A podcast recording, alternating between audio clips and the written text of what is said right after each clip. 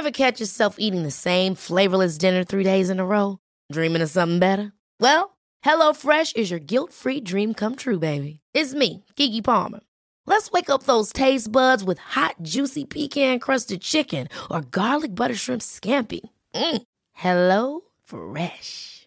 Stop dreaming of all the delicious possibilities and dig in at HelloFresh.com. Let's get this dinner party started. Hey, it's Ryan Reynolds, and I'm here with Keith, co star of my upcoming film, If, only in theaters, May 17th. Do you want to tell people the big news? All right, I'll do. Sign up now and you'll get unlimited for $15 a month and six months of Paramount Plus Essential Plan on us. Mintmobile.com slash switch. Upfront payment of $45 equivalent to $15 per month. Unlimited over 40 gigabytes per month. Face lower speeds. Videos at 480p. Active Mint customers by 531.24 get six months of Paramount Plus Essential Plan. Auto renews after six months. Offer ends May 31st, 2024. Separate Paramount Plus registration required. Terms and conditions apply if rated PG. Hey there, it's Michelle Norris. I'm host of a podcast called Your Mama's Kitchen. When I travel, I'm usually looking for a way to find a taste of home when I'm not at home. And one of the things I love to do when I am at home is entertain. And Airbnb allows me to do that. When I was in California recently, I rented a house that had a great kitchen. And when we were sitting around the table, we're all thinking, we're in someone else's house. Someone could be in all of our homes as well. If you have a home, but you're not always at home, you have an Airbnb. Your home might be worth more than you think. Find out how much at airbnb.com/slash host. Buenas noches, bienvenidos al Criminalista Nocturno.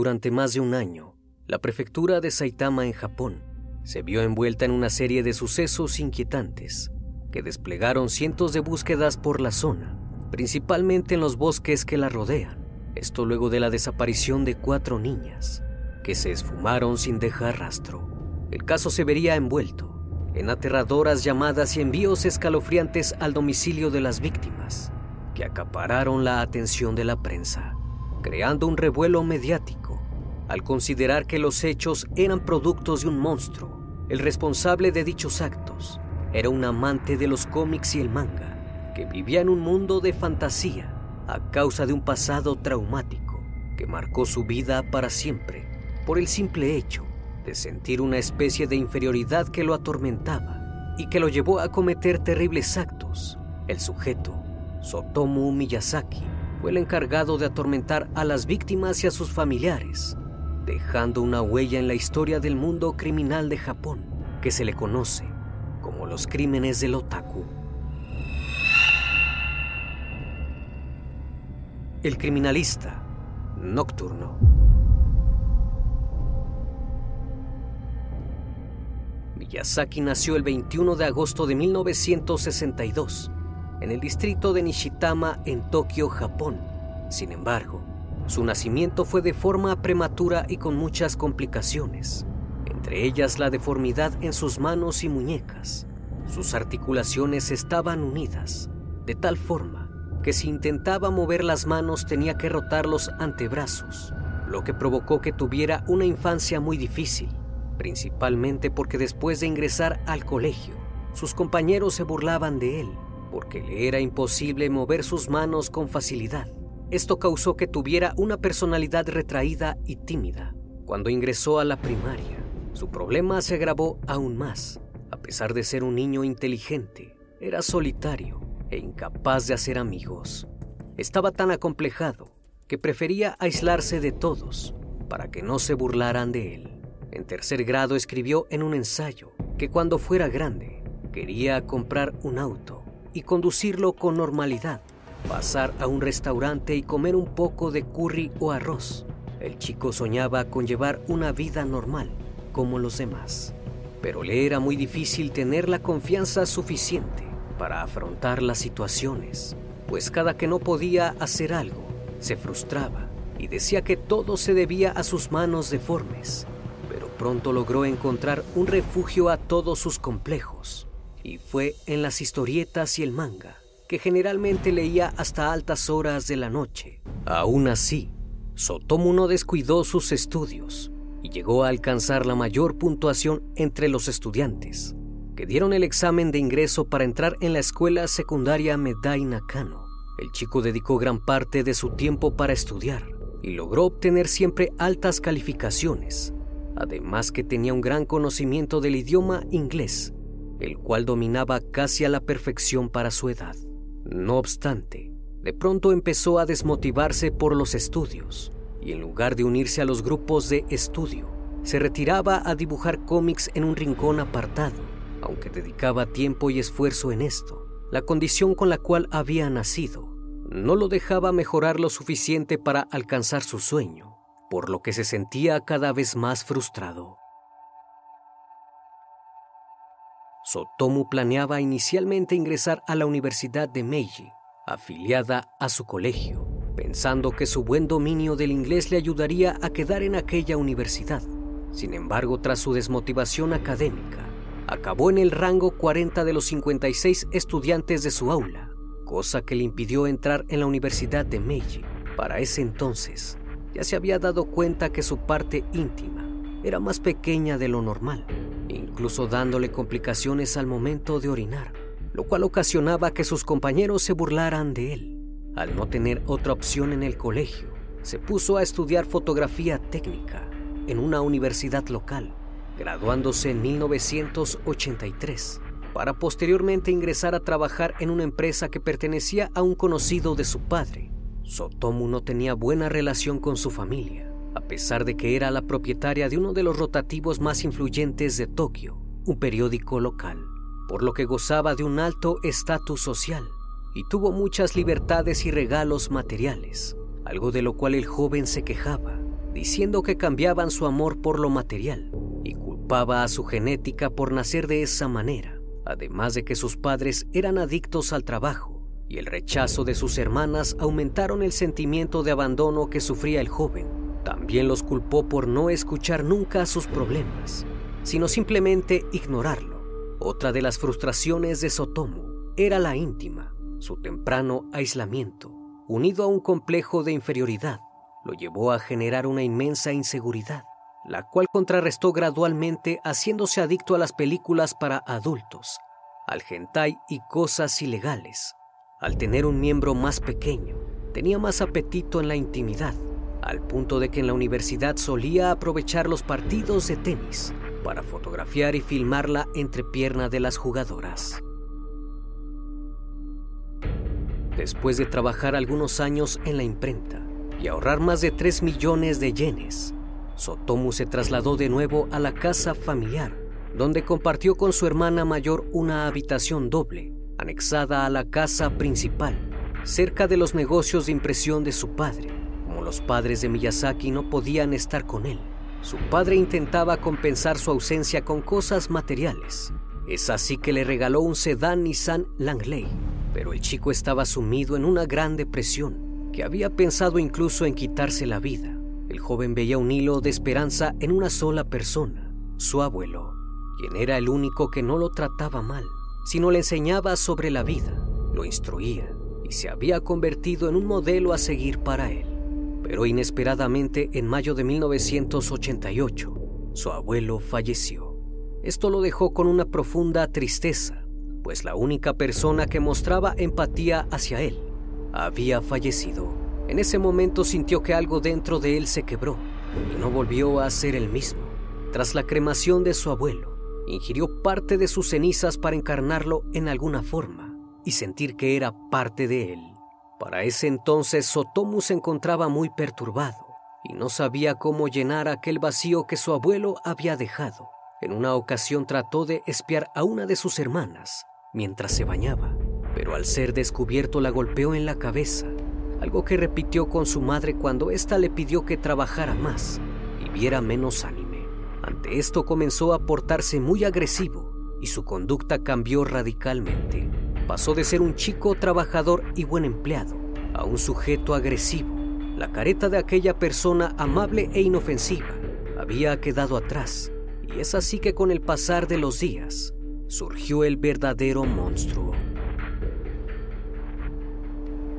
Por las tardes, se la pasaba observando a las niñas jugar en los parques, fantaseando con tenerlas y fotografiándolas. De esta manera llegó el 22 de agosto de 1988. Eran poco más de las 3 de la tarde, un día soleado, cuando se cruzó con Mary Kono, una pequeña de cuatro años que atrapó su atención. Aquella tarde la niña salió de su casa, ubicada en el complejo de apartamentos Uruma, en Saitama. Ella supuestamente iba a jugar con una amiga, pero ya eran las 6.23 de la tarde y no regresaba, por lo que su padre llamó a la policía para notificar su desaparición. Mari estaba caminando en medio del complejo de apartamentos, cuando de pronto un Nissan Langley se detuvo cerca y el vidrio del conductor se bajó y un hombre joven de mirada apacible le preguntó, ¿no te gustaría ir a un lugar más fresco? Así que María sintió con la cabeza y subió al vehículo del desconocido. Sotomu avanzó hasta el oeste de Tokio. Justo antes de llegar al puente Musashino, Sotomu giró a la izquierda, en dirección a Itsukachi. Para ese instante ya había transcurrido una hora. El chico se detuvo en un estrecho camino de tierra, en medio de los bosques que rodeaban la central de Sintama, y la llevó por una zona boscosa. Se bajaron del auto y caminaron hasta un sendero montañoso rodeado de árboles durante 20 o 30 minutos hasta llegar a un desolado sendero. En este punto la pequeña Mari estaba tan cansada y asustada que comenzó a llorar, a lo que Miyazaki entró en pánico y no sabía qué hacer, así que pensó que debía asesinarla. Para ello colocó sus manos en el cuello de la niña hasta que ésta dejó de respirar una vez viendo que ya no se movía y que su cuerpo estaba inerte, procedió a quitarle todas sus prendas y comenzó a acariciarla con lascivia y abusar de ella. Después de lograr su cometido, la arrastró hasta un lugar donde no pudiera ser vista, no sin antes llevar consigo las ropas de la pequeña. Luego de esto, regresó a su auto sin sentir el más mínimo remordimiento. Por otra parte, la policía recién iniciaba la búsqueda de Mari. Los patrulleros de la zona sacaron sus altavoces y advirtieron a los padres del peligro de no mantener vigilados a sus hijos en todo momento. Pasaron las horas y no había rastro de la menor. La búsqueda se extendió por semanas y no pudieron hallarla. Semanas después del primer ataque, el día 3 de octubre, Miyazaki transitaba a bordo de su vehículo cuando de pronto vio a una pequeña de siete años llamada Masami Yoshizawa caminando al borde de una carretera cerca de la prefectura de Saitama. Al igual que su primera víctima, la convenció de subir a su auto para dar un paseo y se dirigió al mismo lugar alejado. Una vez que la llevó ahí, mientras caminaban, Sotomu la tomó desprevenida y comenzó a apretarle el cuello, pero esta vez actuó sin demora y repitiendo sus mismos pasos. Una vez perpetrado el abuso, se llevó un gran susto cuando el cuerpo de la pequeña se estremeció súbitamente. Aterrado corrió a su auto y tomando las ropas de la niña se fue de aquel lugar. Con dos niñas desaparecidas, las autoridades de Japón desplegaron un gran movimiento policiaco. Grupos de búsqueda locales se repartieron por toda la zona y pronto la cara de Masami apareció en cientos de carteles emitidos por la policía. Sabían que estas desapariciones no eran muy comunes en aquella localidad y tampoco estaban relacionadas a la Yakuza, la mafia japonesa. Además, el hecho de no encontrar los cuerpos los ponía en una encrucijada poco usual. De este modo, comenzaron una búsqueda más exhaustiva que terminó entrevistando a más de 2.000 residentes locales, A pesar de esto, no encontraron ninguna pista. El 12 de diciembre, Erika Namba, de tan solo cuatro años, regresaba de jugar de la casa de su amigo cuando Sotomo la subió por la fuerza a su vehículo. A pesar de las lágrimas de la pequeña, no se detuvo y condujo hasta el área de aparcamiento de la casa de la joven naturaleza, en Naguri. En cuanto el agresor estacionó el auto, obligó a la pequeña a pasarse al asiento de atrás y quitarse la ropa. Una vez hecho esto, empezó a fotografiarla con luz estreboscópica hasta que otro coche pasó cerca iluminando momentáneamente el rostro de Sotomo, provocando que Erika llorara de nuevo, cosa que enojó a Miyazaki, el cual la estranguló hasta privarle de la vida.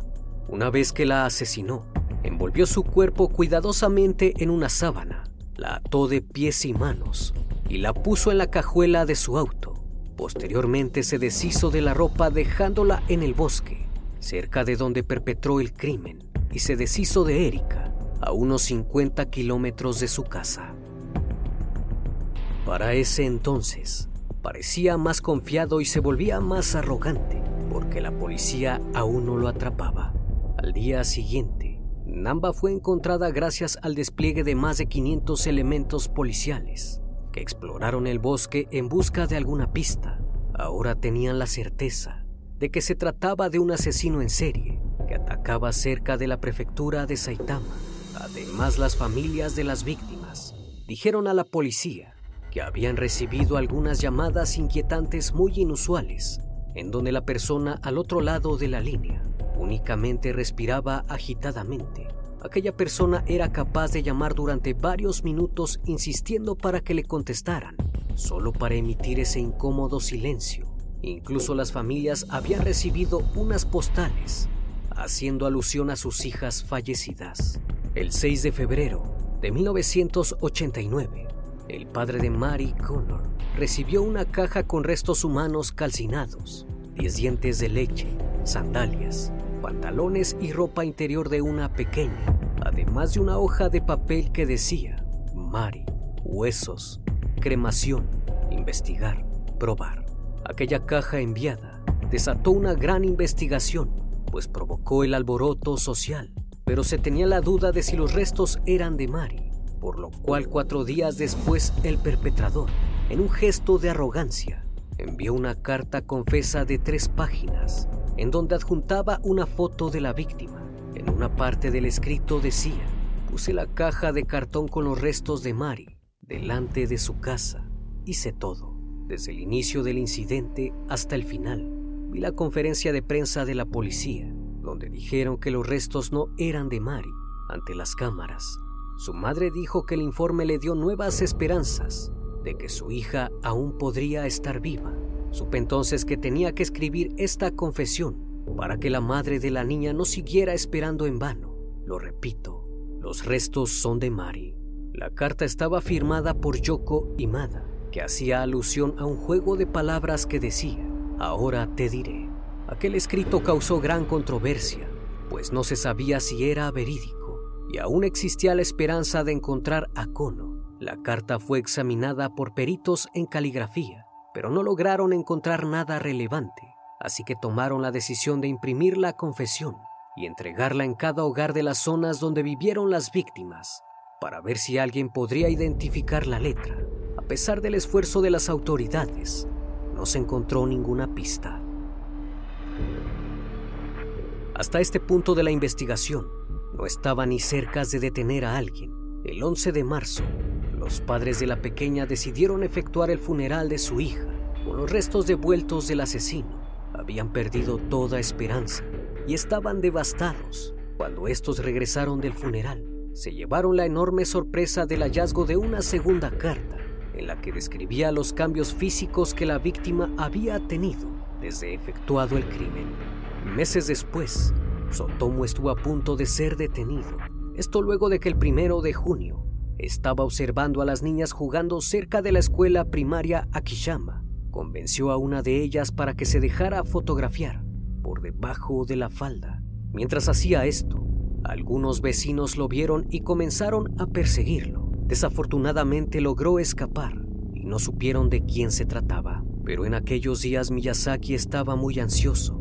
Es así que solo cinco días después encontró a Ayako Nomoto, de cinco años de edad, cerca de la bahía de Tokio.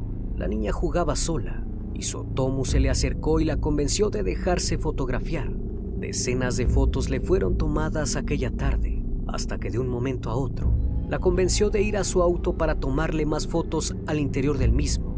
La niña inocentemente aceptó ir con el desconocido. Este le dio un palo de goma para que posara, pero la infante al ver las manos deformes de Sotomo hizo un comentario que el sujeto no tomó nada bien, pues ante el comentario se llenó de ira y se puso unos guantes y exclamó, esto es lo que sucede con los niños que dicen cosas así. Habiendo dicho esto, la tomó por el cuello hasta que la asfixió. Cuando se dio cuenta que ya no se movía, siguió pateándola durante unos cinco minutos. Finalizando el ataque, la envolvió en una sábana y la subió a la cajuela de su auto. Esta vez no la llevó al bosque como acostumbraba, pues estaba tan molesto que se llevó el cuerpo a su apartamento donde esperó dos horas. Lo puso en una mesa, le quitó la ropa y comenzó a tomarle fotografías con una cámara que había alquilado solo minutos antes y a filmarse mientras se estimulaba. Luego de saciarse, la ató de manos y pies y esperó durante un tiempo para que se hiciera de noche y pudiera sacar el cuerpo para colocarlo en la cajuela de su auto, pero por alguna razón no lo hizo y lo dejó al interior de su apartamento. Dos días más tarde, el olor se hizo insoportable Sotomu sabía que debía deshacerse del cuerpo, así que le cortó la cabeza, las manos y los pies, dejando el torso en un baño público del cementerio de Jano. Ahí no terminó todo, pues al regresar prendió fuego y comenzó a cocinar las manos de Notomo para finalmente devorarlas. Los demás restos los arrojó a una colina del bosque de Mitakeyama a unos 230 metros de su casa. Aquello había sido algo arriesgado, pues la policía podría encontrar los restos muy fácilmente, por lo que dos semanas después del crimen fue a la colina y recolectó los restos para meterlos en una bolsa que guardó en su habitación. En su locura, quemó la cabeza y las extremidades, incluyendo la ropa y las sábanas que había utilizado para envolverla anteriormente. Al final, terminó esparciendo todo nuevamente en el bosque.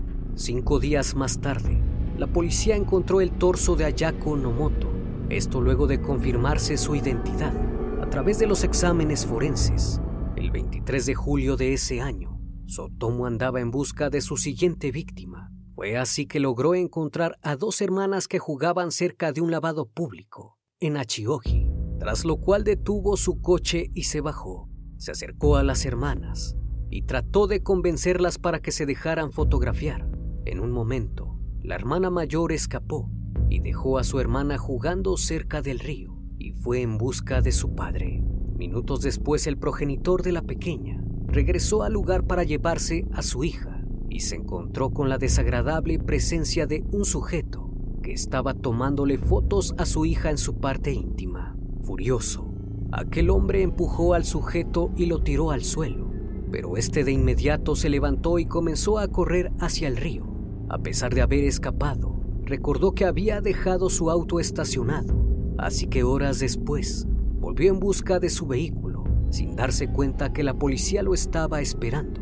En cuanto llegó al lugar, fue emboscado por los oficiales quienes lo detuvieron de inmediato por actos indecentes.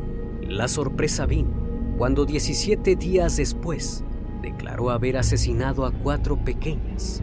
Primero confesó haber privado de la vida a Ayako Nomoto, cuyo cráneo fue hallado al día siguiente de su confesión en las colinas de Okutama. También confesó el asesinato de Erika Namba y el de Mari Kono, de los cuales los videoclips de sus atrocidades fueron encontrados en su habitación, junto a decenas de grabaciones. Finalmente, los restos de Masami Yoshizawa fueron encontrados. El caso de Sotomu Miyazaki fue conocido por la prensa como los crímenes del otaku, los cuales causaron el terror de la población durante mucho tiempo. El padre de Sotomu se negó a pagar la defensa legal de su hijo por razones morales, pues consideraba que los actos de Miyazaki habían traído deshonra a la familia. El progenitor del chico no soportó esto y se sintió devastado por los crímenes de su hijo, que al final terminó quitándose la vida. Nadie podía comprender por qué este sujeto había actuado de tal manera. Por esa razón fue sometido a una serie de evaluaciones psiquiátricas por parte de un equipo de psiquiatras de la Universidad de Tokio, mismos que concluyeron que Sotomo sufría de trastorno de personalidad múltiple y esquizofrenia extrema. Aún era consciente de la gravedad moral y de las consecuencias humanas de sus crímenes, por lo cual se dictaminó que era responsable de sus actos. De este modo fue declarado culpable de cuatro crímenes y se le condenó a la horca. Sin embargo, durante años intentó reducir su condena a cadena perpetua. Incluso solicitó que le aplicaran la inyección letal en lugar del ahorcamiento. Pero todos sus esfuerzos por la reducción fueron en vano. Miyazaki nunca mostró arrepentimiento y su vida en prisión siguió siendo la misma. Se dedicó a leer manga, leer cómics y ver películas de anime en una pequeña televisión que le regalaron. Todo terminó para Sotomo Miyazaki el mes de junio de 2008, cuando luego de ratificada su condena, fue enviado a la horca junto a dos criminales más, ya que se consideró que el chico no tenía ningún trastorno mental y simplemente había decidido hacer el mal.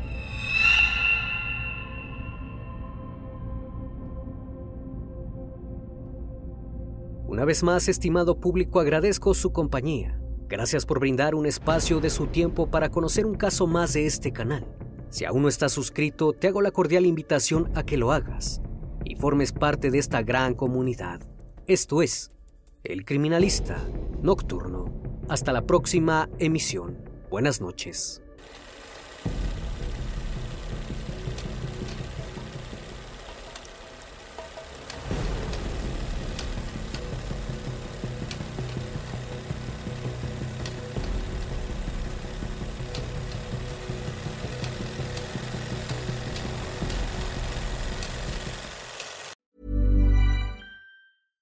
Ever catch yourself eating the same flavorless dinner three days in a row?